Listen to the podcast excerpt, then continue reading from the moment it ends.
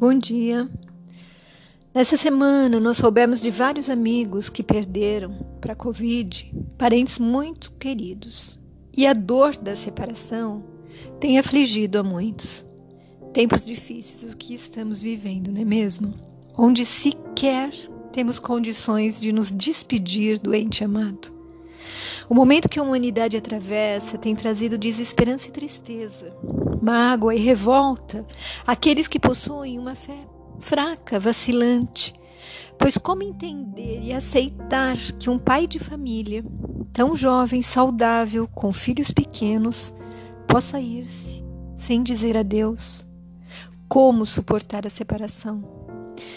Para o que parte, como evitar a revolta, o medo, o sentimento de abandono? Se não acreditar que existe um Deus, força suprema e amorosa, zelando por todos nós, e que nada acontece sem a sua permissão. As psicografias recebidas através de vários médiuns confiáveis de nossa doutrina espírita, entre eles Divaldo Pereira Franco, nos dizem que o vírus foi uma forma mais suave de produzir o despertamento das consciências, que o pior caminho seria uma guerra e que então devemos agradecer por isso e nos esforçar para seguir uma vida mais plena, amorosa, fraterna e dentro das leis divinas.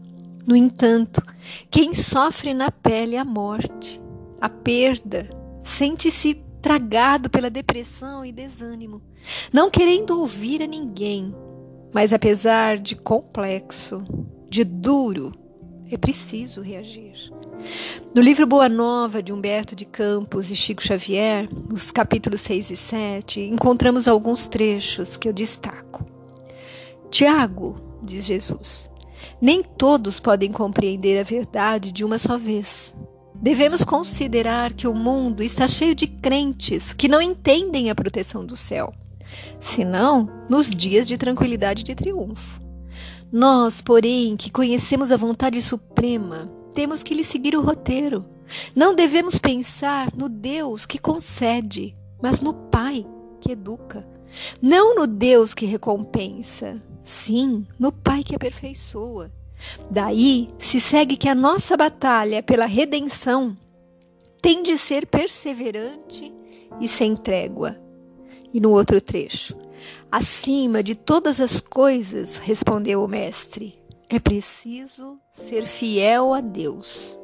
A pequena assembleia parecia altamente enlevada e satisfeita. Mas André inquiriu: Mestre, nestes últimos dias tenho me sentido doente e receio não poder trabalhar como os demais companheiros. Como poderei ser fiel a Deus estando enfermo? Ouve, replicou o Senhor com certa ênfase. Nos dias de calma, é fácil provar-se fidelidade e confiança. Não se prova, porém, dedicação verdadeiramente, senão nas horas tormentosas, em que tudo parece contrariar, contrariar e perecer. O enfermo tem consigo diversas possibilidades de trabalhar para nosso Pai, com mais altas probabilidades de êxito no serviço Tateando ou rastejando, busquemos servir ao Pai que está nos céus, porque nas Suas mãos divinas vive o universo inteiro. André, se algum dia teus olhos se fecharem para a luz da terra, serve a Deus com a tua palavra e com os ouvidos. Se ficares mudo, toma assim mesmo a charrua, valendo-te das tuas mãos ainda que ficasses privado dos olhos e da palavra, das mãos e dos pés, poderia servir a Deus com paciência e a coragem. Porque a virtude é o verbo dessa fidelidade que nos conduzirá ao amor dos amores. A vida terrestre é uma estrada pedregosa que conduz aos braços amorosos de Deus. O trabalho é a marcha. A luta comum é a caminhada de cada dia. Meus amigos, quanto conforto podemos aurir desses ensinamentos É verdadeiramente uma chamada à nossa fé, a crença de que não há injustiças da parte de Deus e que passamos por tudo o que precisamos para nos redimir e aprender a ser fiel a Deus. Ser fiel a Deus. Na alegria, mas muito mais na tristeza, na dor, na perda, na separação. Um amigo me falou algo assim nesta semana ao perder um sobrinho amado. Lu, nós vemos os noticiários, sabemos de pessoas que perderam a vida para essa doença.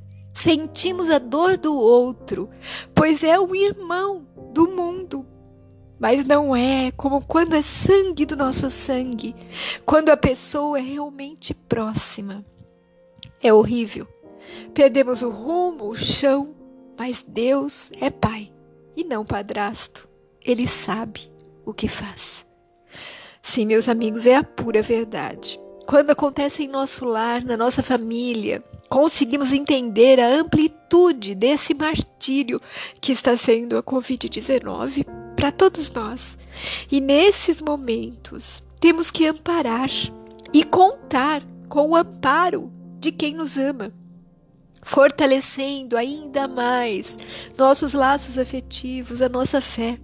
Como diz meu amigo, Deus sabe de tudo. Assim que a certeza de um reencontro em planos melhores, a confiança na imortalidade, na reencarnação, no amparo de espíritos amigos, nos levem a enfrentar esse transe de dor e angústias incalculáveis, com mais serenidade e sem revolta, pois esta última desequilibrará ainda mais o nosso organismo, trazendo prejuízos para nossa alma. Confiar na bondade divina, meus amigos, é primordial para atravessarmos situações tão aflitivas. No site da Feparana, uma mensagem que diz assim: E se a morte fosse apenas uma passagem, como portal para um outro ambiente, para outro local, onde tudo muda, porém continuamos a ser a mesma pessoa. Analisando assim, a morte não seria o fim, o término, o ponto final. Apenas seria uma passagem. E se a morte fosse apenas uma viagem, dessas em que nos despedimos de quem vai para muito longe? Sentimos saudades, lembramos sempre, sabendo que o outro está seguindo a vida. Não nos desesperamos, só choramos baixinho de saudades, porque sabemos que não é uma viagem sem volta ou uma partida sem reencontro. E se a morte fosse apenas uma mudança de casa? A mudança do vizinho amigo que morava há anos ao nosso lado e se foi? É verdade que a casa permanece vazia, sem vida, sem alegria, porque ele não se encontra ali. Nossa amizade já não se faz no contato diário, nas conversas ao pé do muro. Mas sabemos que ele está em outro lugar, em outro lugar em outra casa. Pensando assim, a morte não seria o abandono, o desaparecer, o não existir. Seria apenas uma mudança.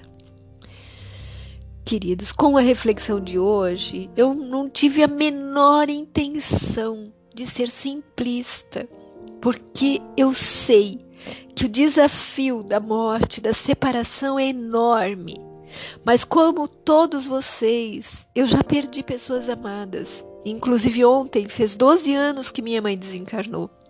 E eu posso afirmar com consciência plena que o conhecimento que a doutrina espírita, que as religiões, os ensinamentos de Jesus nos trazem, aliados a uma fé verdadeira e ao amor de Deus, bem como aos cuidados de quem nos ama, é capaz de amenizar a dor da separação e nos permitir seguir em frente, acreditando que a morte, a separação é apenas uma fase. Dolorida, sim, mas uma mudança necessária. Fique com Deus. Beijos de quem se preocupa com você.